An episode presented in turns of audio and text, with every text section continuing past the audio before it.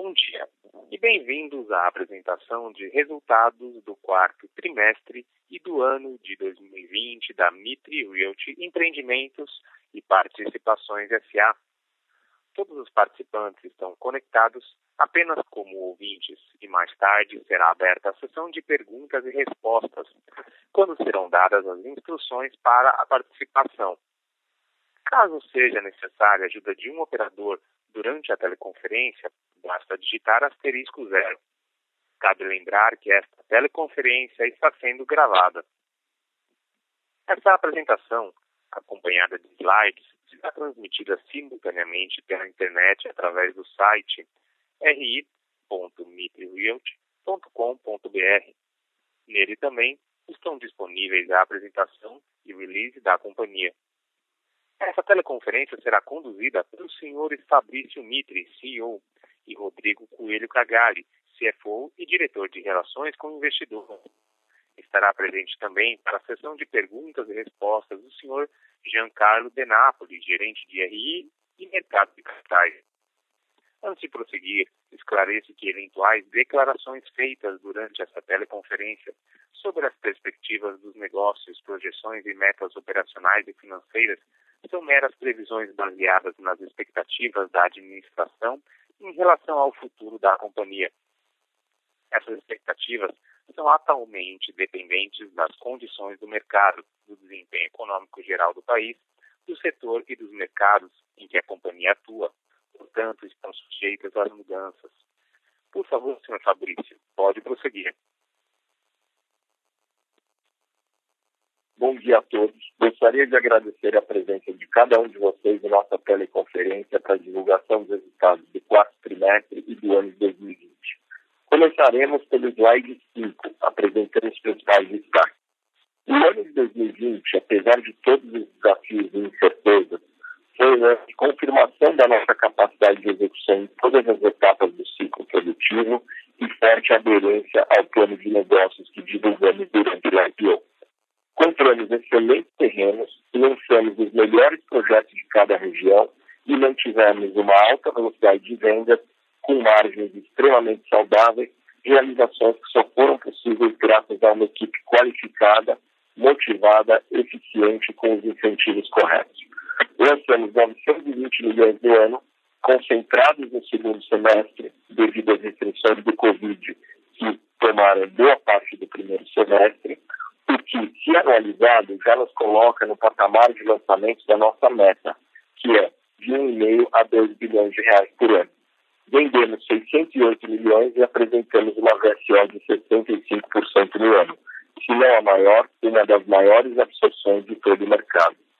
O alto volume de lançamentos, com excelente velocidade de venda, aliados ao aumento de preços que conseguimos praticar nos nossos produtos, nos gerou uma margem bruta de incorporação de 37% no ano, 4,5 pontos percentuais acima da de 2019, e uma margem REF atual de 38%, o que inicia a qualidade e a continuidade dos nossos produtos e os resultados que a companhia possui a serem apropriados no futuro.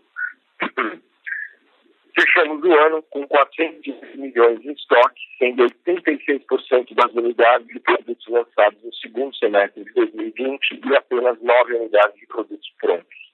Entregamos em 2020 o Max Nitri, que atingiu 99,5% de aceite na primeira vistoria e se encontra com 97,4% das unidades já vendidas.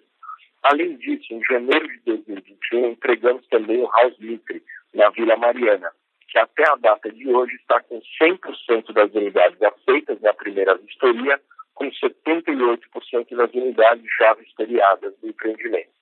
Nosso land bank atingiu, no final de 2020, 5 bilhões de reais, sendo 100% localizado na cidade de São Paulo, que corresponde a um incremento de aproximadamente 750 milhões de reais em comparação com o land bank do ano passado, o que significa a aquisição de 1,7 bilhão de reais em 2020, visto que lançamos 920 milhões do ano. Tivemos ainda, ao longo de 2020, o ingresso de 13 novos sócios juniors no nosso programa de partnership, que hoje totaliza 26 sócios, reforçando assim a nossa cultura de meritocracia, igualdade de oportunidades e alinhamento dos objetivos de longo prazo da companhia e dos executivos.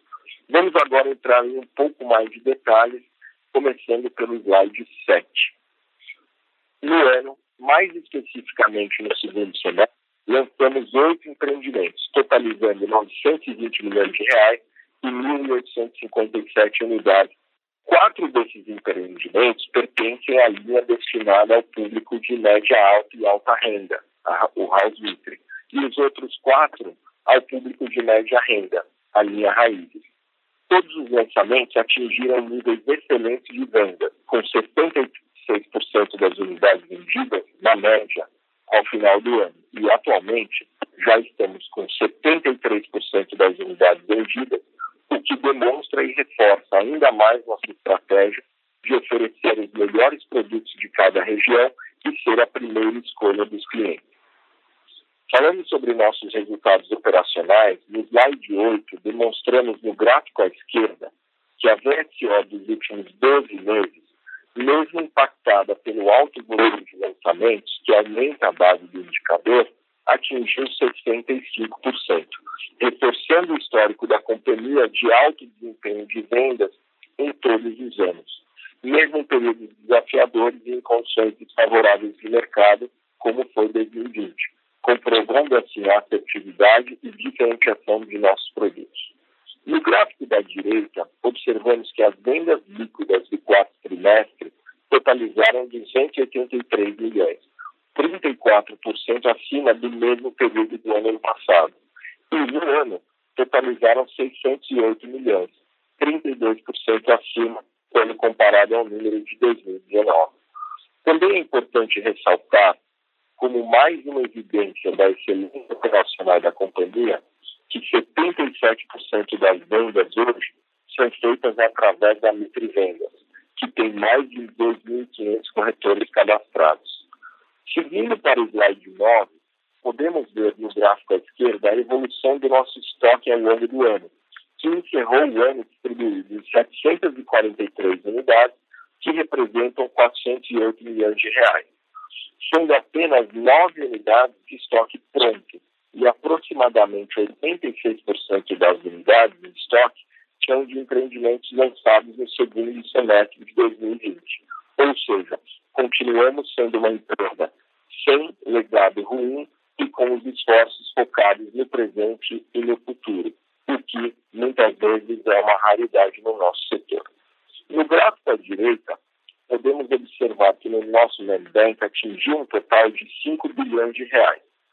Acrescentamos 1,7 bilhões no ano de 2020, suficiente não apenas para repor os 920 milhões lançados no ano, mas também incrementar o banco de terrenos da companhia em de 700 milhões de reais, quando comparado ao land bank de 2019, o que nos assegura, com tranquilidade, três anos de bons lançamentos pela frente. Os terrenos estão 100% concentrados na cidade de São Paulo, em localizações com ótima infraestrutura urbana e próximos aos principais eixos de transporte da cidade. O conforto de já termos formado nosso banco de terreno nos últimos anos nos garante a tranquilidade para continuarmos com a disciplina necessária para fazermos aquisições seletivas em condições favoráveis, e cuja seletividade deve, inclusive, aumentar ainda mais nos próximos trimestres. Vale repetir o que temos sempre pontuado em nossas divulgações e é de extrema importância para compreender nossa forma de avaliar oportunidades de negócio. Na Mitre, buscamos constantemente diminuir nosso risco operacional, o que é comprovado quando se observa que praticamente a totalidade dos terrenos que assinamos possuem cláusulas de mitigação de riscos regulatórios e que 36% dos nossos land bank possui pagamento vinculado à aprovação final do projeto pela Prefeitura Municipal de São Paulo. No slide 10, destacamos a entrega do empreendimento Max Micro, localizado na Vila Prudente, com 29 unidades e 84 milhões de reais em DGV. O empreendimento foi entregue com 195 dias de antecedência em relação ao prazo contratual e atingiu 99,5% de aceite na primeira vistoria. A área dedicada exclusivamente ao repasse e financiamento das unidades pelos clientes conseguiu realizar o repasse no pré-habite conforme vem acontecendo sistematicamente em nossas entregas, o que é também um diferencial da Mitre em relação a grande parte do setor, uma vez que é uma exceção que os bancos financiadores abrem para poucas incorporadoras. Com isso, conseguimos quitar 100% do financiamento do empreendimento em apenas 120 dias após o habite. E, do empreendimento que entregamos em janeiro de 2021, o House Mitre, na Vila Mariana, conseguimos amortizar 70% do financiamento em apenas um mês após a emissão do habite, o que é consistente com nossa estratégia de manter alto giro do ativo e rentabilidade. Agora eu gostaria de passar a palavra ao Rodrigo Cagalli, nosso CFO, que apresentará os nossos resultados financeiros. Obrigado. Obrigado, Fabrício. Bom dia a todos e muito obrigado pela participação na nossa teleconferência de resultados do quarto trimestre e ano de 2020. No slide 12, apresentamos a avaliação da nossa receita líquida e margem bruta. A receita líquida no quarto trimestre de 2020 totalizou 155 milhões de reais, crescimento de 27% versus o quarto trimestre de 2019 em função do bom desempenho de vendas e da manutenção do alto ritmo de evolução das obras, que estão todas antecipadas. No ano, a receita totalizou 411 milhões, em comparação com 312 milhões do ano anterior, aumento de 32%. Esse crescimento de receita líquida, combinado com nossa acertada estratégia de diferenciação de produto, nos permitiu praticar preços mais altos e manter altíssima velocidade de vendas, resultando em ganho substancial de margem bruta de incorporação de 8,4 pontos percentuais trimestre contra trimestre e 4,5 pontos percentuais no ano. Com isso, a nossa margem bruta de incorporação do quarto trimestre atingiu 36,8%, conforme demonstrado no gráfico à direita e 37% no acumulado do ano. No slide 13, apresentamos a evolução das nossas despesas. Em 2020, as despesas comerciais totalizaram 39 milhões de reais, comparadas a 26 milhões em 2019, dado o aumento no volume de lançamentos no ano.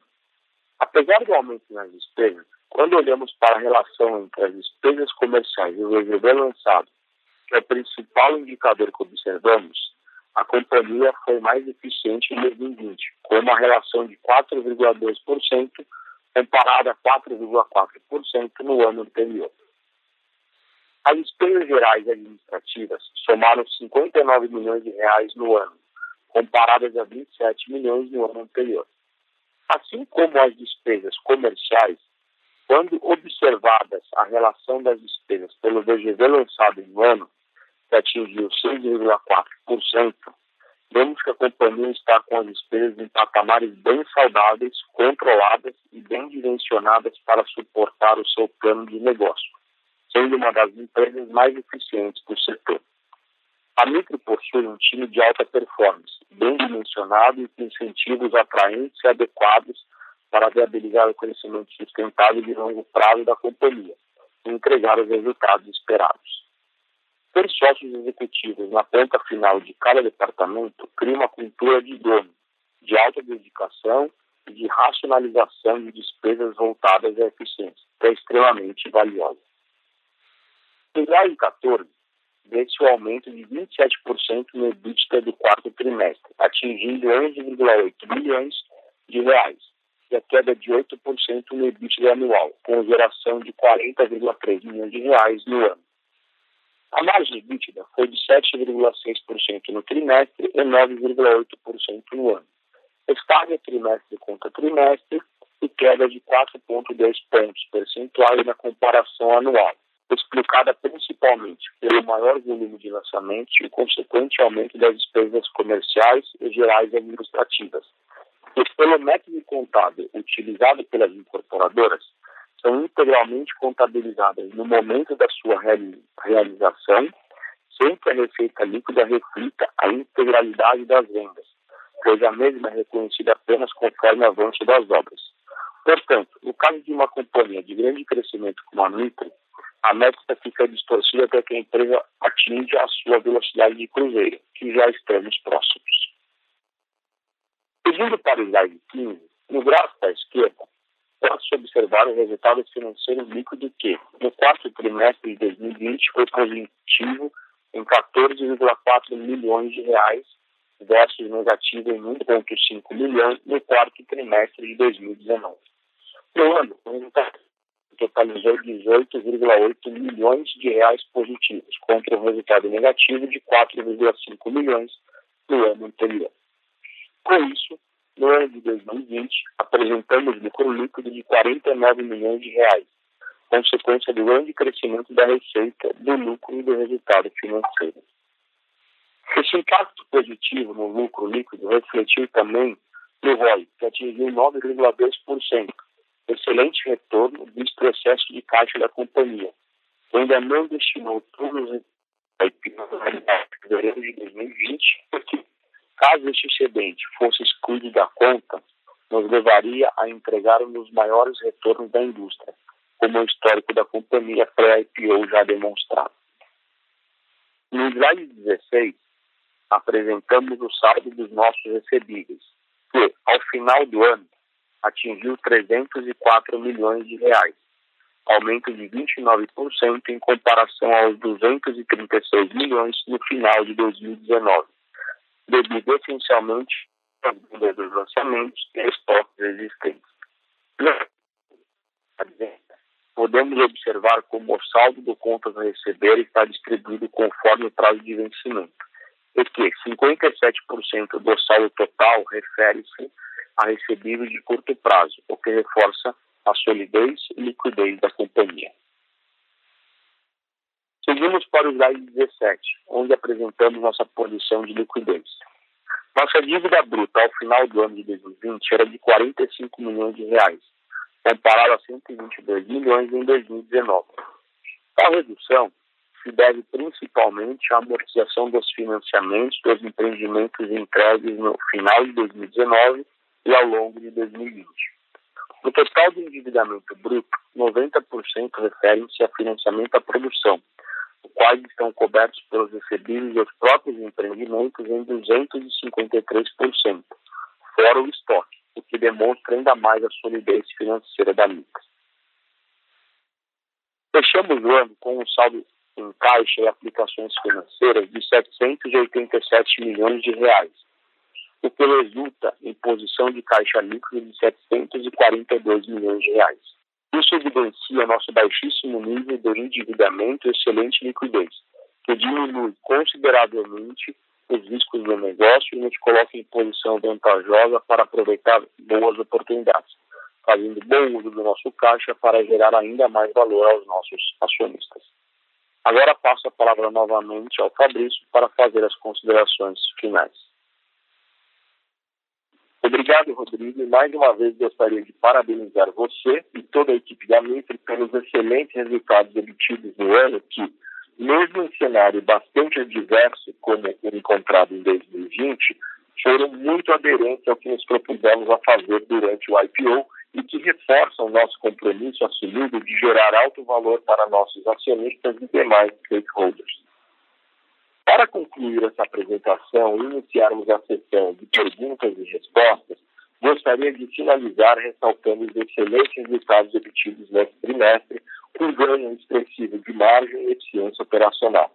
Continuamos a apresentar alto giro dos ativos, impulsionado pela nossa capacidade de entregar um ciclo médio de desenvolvimento muito mais curto que o da indústria, desde a aquisição do terreno passando pela altíssima velocidade de vendas, acelerada evolução de obras, antecipação de entrega de todos os empreendimentos, baixo nível de extrato e estoque, alto nível de aceite na primeira vistoria e alto índice de repasse acelerado. Esses aspectos são os principais vetores do forte retorno que geramos aos nossos acionistas e demais stakeholders. Para o ano de 2021, entendemos que os principais pilares do setor continuarão positivos. Primeiro, pelo crédito imobiliário, cujo custo mudou de patamar na economia brasileira, saindo de 12% ao ano em 2017 para aproximadamente 7% ao ano nos dias de hoje. Essa redução no custo de financiamento diminui consideravelmente a necessidade de renda das famílias que compram os produtos da Realty, aumentando em três vezes o nosso mercado potencial.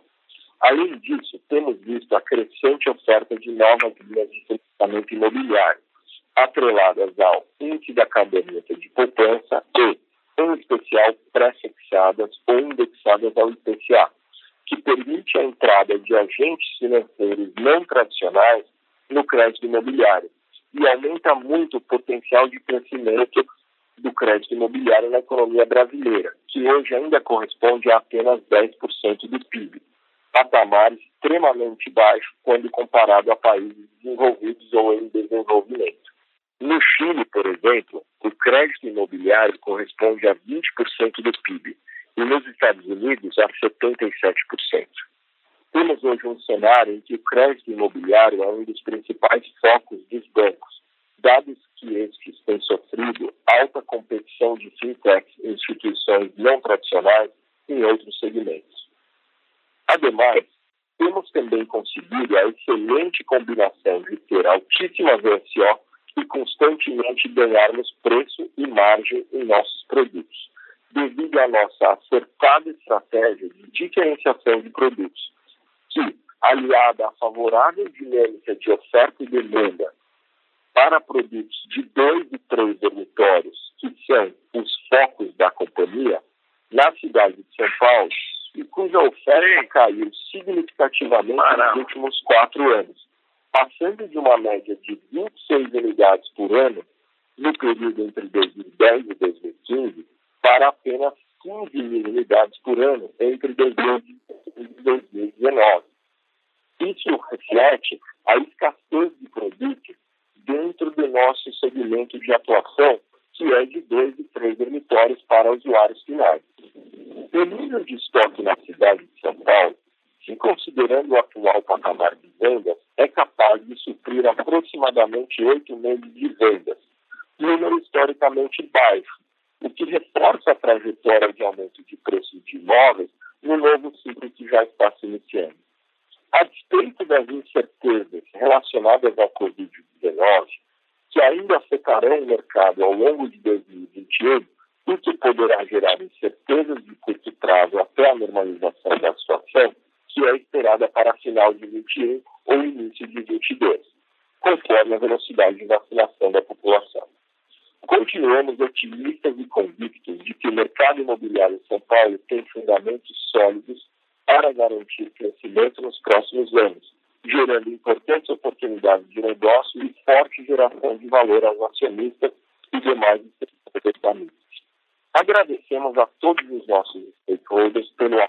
comprometimento nesse período e a vocês que estão conosco nesta conferência.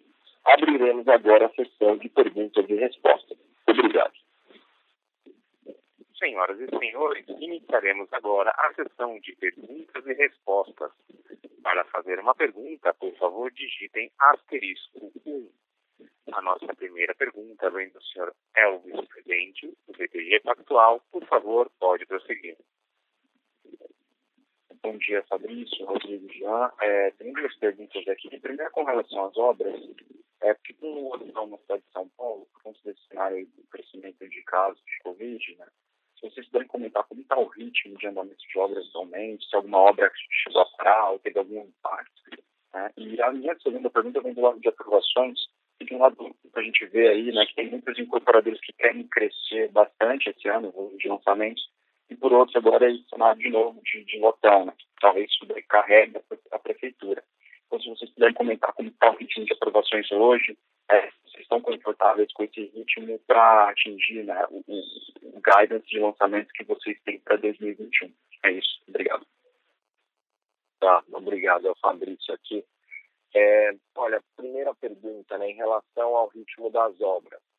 É, felizmente, as obras não estão caracterizadas como atividades essenciais, então não houve é, nenhuma paralisação das obras, mesmo no momento ali pior é, da crise da pandemia no segundo trimestre, as obras continuaram normalmente. Tá? É, em relação à aprovação, ela estava andando bem, tá? até nesta semana agora, é, houve uma paralisação da prefeitura até o dia 30 de março. Né? Então, diversos processos é, que estavam aí sendo tramitados agora vão ter que esperar aí mais esses, essas duas semanas. Então, é, o ritmo até que vinha bom, né? No, no ano passado a gente aprovou bastante coisa.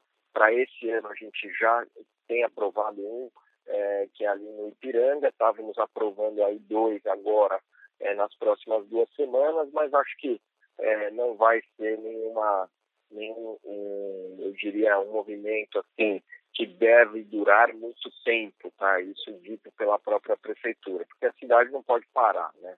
Então, se você olhar aí no Brasil todo, é, a economia brasileira recuou, né, 4%. Quando a gente olha o estado de São Paulo, ele cresceu 0,4% no ano passado. Né? Então, é, de fato, as coisas em São Paulo aí têm tido uma dinâmica melhor do que nos outros é, estados e lugares. Né? Mas acho que é, em obra estamos tranquilos, acho que obra parar é, seria uma atitude extremamente é, drástica e acho que não benéfica. Em relação à aprovação, vai ser um pouco mais devagar, mas tem muita coisa que é processo eletrônico, que os técnicos agora estão trabalhando né, até o dia 30 em teletrabalho. Né? Então, é, há processos mistos, tá? tem processo ainda é, é, físico e a maioria dos processos já digitais. Então, os processos digitais continuam andando e alguns processos físicos estão agora paralisados até o dia 30. Perfeito, Fabrício. Está. Obrigado. Obrigado, eu. Nossa próxima pergunta vem do senhor Alex Ferraz, do Itaú BBA. Senhor Alex, pode prosseguir. É, bom dia, Fabrício. Rodrigo, obrigado pela apresentação. Eu tenho duas perguntas também. A primeira é em relação a esse ponto do repasse antecipado que vocês comentaram no release, agora na da, apresentação, né? Se vocês pudessem dar um, um pouquinho mais de força, assim, é, se de fato vocês conseguem fazer esse repasse antecipado é, no, no, número maior de obras, é, é, como tem sido a citação dos bancos, né, os auxílios é, do consumidor, ou não desse repasse, mas como é que vocês vão evoluindo, né? Dá para ser bem interessante aqui de um ponto de vista de, de alocação de capital. E a segunda pergunta que, que eu tenho é em relação a. Vocês mencionam né, que a gente tem três stands, óbvio que com lockdown fica um pouco mais difícil de, de ter um termômetro aqui de, de demanda, mas como é vocês imaginam que, com base no que viram até agora, deve ser a VSO aqui desses projetos que estão para lançar aqui na, nas próximas semanas, imagino que começo de abril. É, o Rodrigo, quer comentar sobre a primeira e eu falo sobre a segunda? Tá bom, vamos lá. Bom dia, Alex, tudo bem? É, em relação a, ao repasse antecipado, a gente já vem fazendo essa modalidade aí há algum, algum tempo, é, mesmo antes do, do nosso IPO. É, a aceitação pelos clientes tem sido bastante positiva, especialmente nesse momento aí de redução de, de, de taxa de juros. Então, a gente vem é, é, é, percebendo que os clientes vêm aderindo cada vez mais a, ao repasse antecipado, o que é bom, na verdade, para o cliente, né? pensando no cliente, ele é positivo, porque assim que sai o aviso do empreendimento, ele já pode receber a chave no dia seguinte e se mudar ou iniciar suas obras, enfim. Então, acaba sendo algo bastante positivo para o cliente. Em relação à continuação modalidade,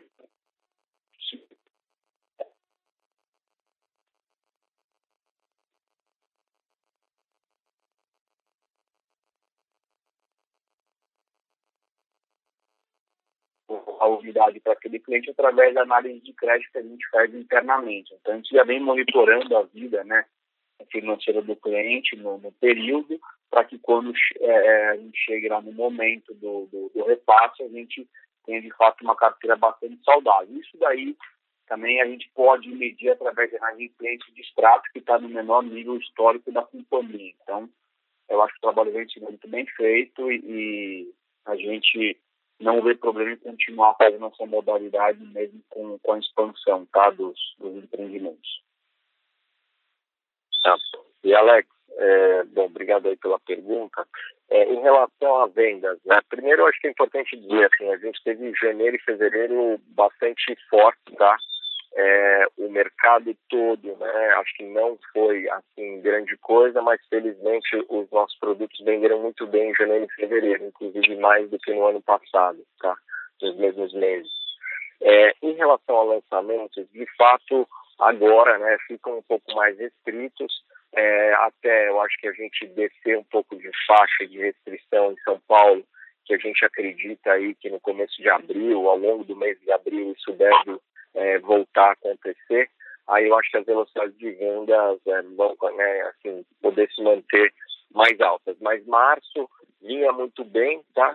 Até essa semana agora, né, com, com o lockdown mais rigoroso, mas assim, os clientes continuam comprando, obviamente não na mesma velocidade, é, e a gente está aí é, agora também estudando estratégias de fazer um lançamento um pouco mais espaçado, né? Então fazer um soft opening, assina algumas unidades, depois vai agendando visitas com hora marcada, e aí depois, assim, entre 30 e 60 dias, completar o que seria antes em um ou dois finais de semana, deve se alongar um pouco mais, o que não prejudica é, grande coisa, sendo franco, se você vender é, duas semanas ou vender em um mês e meio, é, eu acho que não vai mudar materialmente, né? Mas de fato, é, nessa, nessa faixa hoje de restrição, de fato está mais restrito é, vender e lançar. Respondi a sua pergunta, Alex? Não, ficou claro. Obrigado, Fabrício. Obrigado. Próxima pergunta vem do senhor Pedro Raginal, da Credit Suisse. Senhor Pedro, pode prosseguir. Oi, pessoal, bom dia. É, obrigado pela apresentação e pela pergunta. Do meu lado, são duas perguntas em relação à compra de terrenos. É, a primeira é como você tem percebido o aumento de competição e se mesmo com essa competição aí mais acirrada na cidade de São Paulo, vocês ainda estão conseguindo comprar naquele mesmo formato em que o pagamento do terreno se dá na maior parte no momento da aprovação do projeto. E a segunda pergunta em relação a esse formato de compra, é, se vocês pudessem dar um pouco mais de cor é, em como que esse 1,7 bilhão de, de terreno que foi comprado ao longo de 2020 deve impactar no, no caixa. Então, assim, conforme as aprovações é, vêm sendo feitas, o que a gente deve esperar de impacto no caixa? Obrigado. Bom, é, primeiro, Pedro, é, em São Paulo, de fato, o ambiente está mais competitivo, né? Ele já teve mais, tá? Sendo franco, ali no terceiro tri é, e começo do quarto estava um ambiente mais forte. É, depois deu uma, uma diminuída, né? Com toda a questão das ofertas que, de fato, acabaram não saindo, a, a maioria tal. Então, as coisas voltaram um pouquinho é, é para trás, mas a gente conseguiu é, comprar 1,7 bi, parte deles já eram negociações anteriores, né, ao longo de 2020, que a gente conseguiu concretizar de fato em 2021. É, a gente tem conseguido sim comprar é, com cláusulas resolutivas, né, assim, de mitigação de aprovação, é, o, o percentual de cash aumentou tá, nos terrenos atuais, então a gente está vendo aí alguma coisa como 75, 25, tá, em termos de cash e permuta. Obviamente a gente é, é, hoje né, tem uma negociação melhor né, para cash do que para permuta, e quando isso acontece a gente aumenta o percentual de dinheiro, enquanto que né, se a gente perceber que tem um multiplicador diferente dependendo do proprietário, aí a gente é, é, faz a permuta, tá? Então, um pouco do racional nosso. É, em termos, é, assim, hoje nós já temos 5 bi né, de land bank, então a gente está muito mais seletivo hoje, né? A gente já tem aí um pouco mais de três anos de lançamentos comprados, então hoje a gente está ainda mais seletivo e fazendo uma peneira muito grande aí para escolher mesmo é, os ótimos negócios que a gente é, pode encontrar. Né? Então, a velocidade diminuiu, nossa, tá? É, justamente por ter comprado em 1.700 esse ano. É, o mercado continua comprando, acho que São Paulo, né, obviamente, é, tem atraído aí capital de todas as companhias e a, o ambiente, né, fatalmente é mais competitivo. Mas acho que não é assim de outro mundo, acho que ainda dá para fazer bons negócios. É, obviamente que a seletividade é, aumenta, né? Ver se eu respondi. Ah, agora sobre o consumo de caixa, né? É, Gia, você quer pegar essa pergunta? Claro, vamos lá.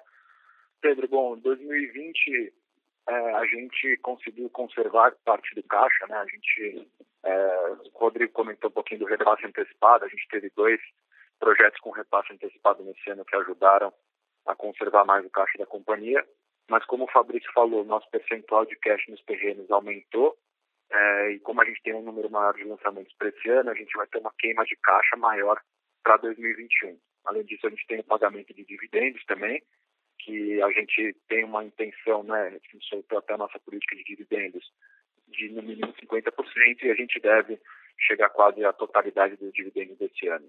Então, o consumo de caixa é maior, mas dá um conforto grande, porque a gente tem ainda 750 milhões de caixa para desenvolver todos os nossos projetos. Ótimo, pessoal. Obrigado, bom dia. Obrigado. Nossa próxima pergunta vem do webcast do Guilherme Tigria, da companhia Nord Research. Algum efeito considerável levando em conta o novo fechamento dos estandes em São Paulo? Desculpa, algum o que considerável? Algum efeito considerável levando em conta o novo fechamento dos estandes em São Paulo? Olha, um pouco do que eu respondi é, na pergunta anterior, né? É, obviamente, a restrição é ruim, né? Assim, a visitação cai, né? A propensão do cliente de ir até o plantão também é muito mais é, né, afetada. Enfim, sim, existe um impacto relevante de, de fechamento de stand como nós temos hoje. É, bom, mas não, não é assim, algo que interrompe completamente as vendas. Né? A gente continua vendendo todos os produtos, praticamente to, todos os dias a gente vende unidade de to, todos os produtos. É, a velocidade cai, né? e também essa faixa muito restrita em São Paulo, ela realmente né, ela fecha os estandes. Eu acho que a gente deve aí na próxima semana é, voltar né, para a faixa em que os estandes podem abrir é, por um determinado período, né, 8 a 12 horas por dia, com agendamento, aí eu acho que o efeito é muito menor. Tá? E a, pro, é, a conversão de vendas é, tem aumentado bastante, né, porque o cliente que de fato, né, durante a pandemia, vai sair de casa, né, marcar um horário para visitar um determinado empreendimento, realmente tem uma propensão à compra bem maior do que é, um cliente que eventualmente está passando ou, ou vai ao plantão por mais curiosidade, entendeu?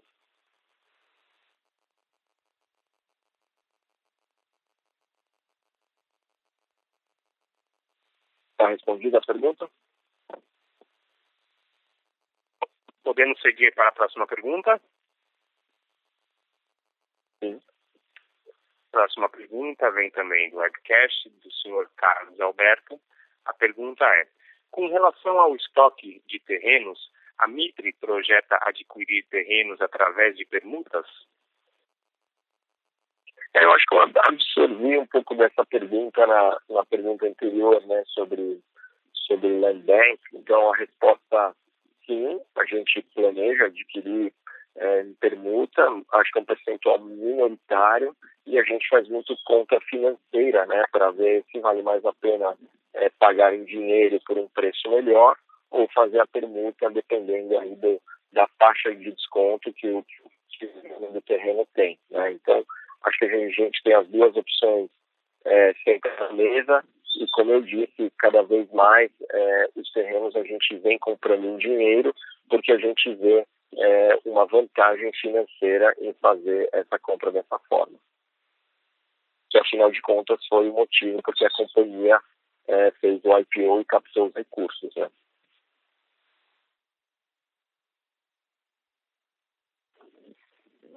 Lembrando que para fazer perguntas basta digitar asterisco 1.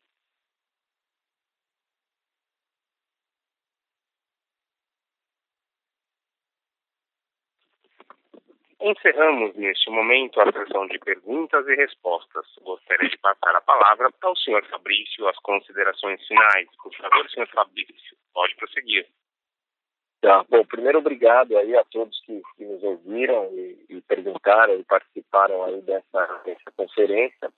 É, eu acho que como aqui fechamento, né, talvez seja importante dizer que eu acho que tem uma, uma dinâmica bastante é, aí virtuosa no mercado imobiliário ainda, é, apesar né, da pandemia, apesar dessa, desses ruídos aí de curto prazo a gente acha que os fundamentos permanecem super sólidos, né? basicamente crédito imobiliário, é, a, questão de oferta e demanda né? em São Paulo, sobretudo na nossa, é, no nosso foco de produto, né? que são dois e três dormitórios para o usuário final. Então, a gente vê aí né, que a cidade vinha oferecendo de 2010 a 2015 26 mil unidades nesse segmento e agora, nos últimos anos, nos últimos cinco anos, isso caiu para 15 mil unidades. Né? Então, uma, uma queda relevante. Hoje, os aumentos né, de número de unidades em São Paulo estão focados é, 60% em Minha Casa Minha Vida e o restante em unidades compactas. É, e, assim, em relação à companhia, eu acho que a gente é, trabalhou muito esse ano, foi um ano difícil, mas a gente conseguiu entregar um resultado bastante aderente ao que a gente se propôs a fazer durante o IPO. É, a companhia né, bateu as estimativas do mercado em todos os trimestres, sem exceção. É, e também acho que é importante dizer que na pandemia, e a gente está vendo isso com os clientes é, de forma muito clara, né? é, tiveram várias pesquisas, né? hoje 60% das pessoas, da, das famílias, querem comprar algum imóvel nos próximos 12 meses. Né? É, 55% da classe média fez alguma reforma no, no apartamento durante a pandemia. 39% da classe menos favorecida também fez isso.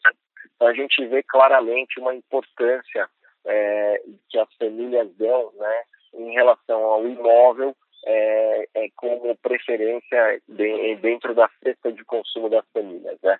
Eu acho que esse movimento de flight to quality né, residencial que manteve a, a demanda bem forte em São Paulo, apesar de toda a confusão causada pela pandemia, infelizmente, e, e todo o caos é, é, que, que o Brasil né, passou e o mundo todo, é, que é muito triste, né?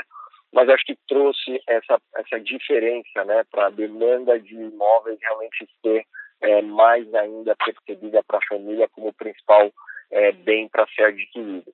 Acho que esse é um movimento que demora alguns anos né, para realizar. Obviamente, não tem como 60% das famílias trocarem de imóveis em um ano.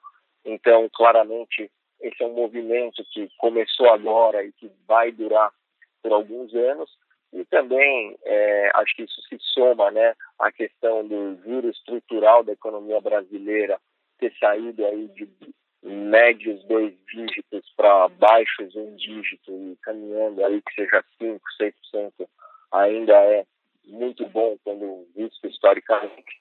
Eu acho que é, tudo isso conspira a favor aí de um, de um mercado bastante bom aí pelos próximos anos. É isso. Agradeço a todos. Bom dia. A teleconferência da Mitre está encerrada. Agradecemos a participação de todos e tenham um excelente dia. Obrigado.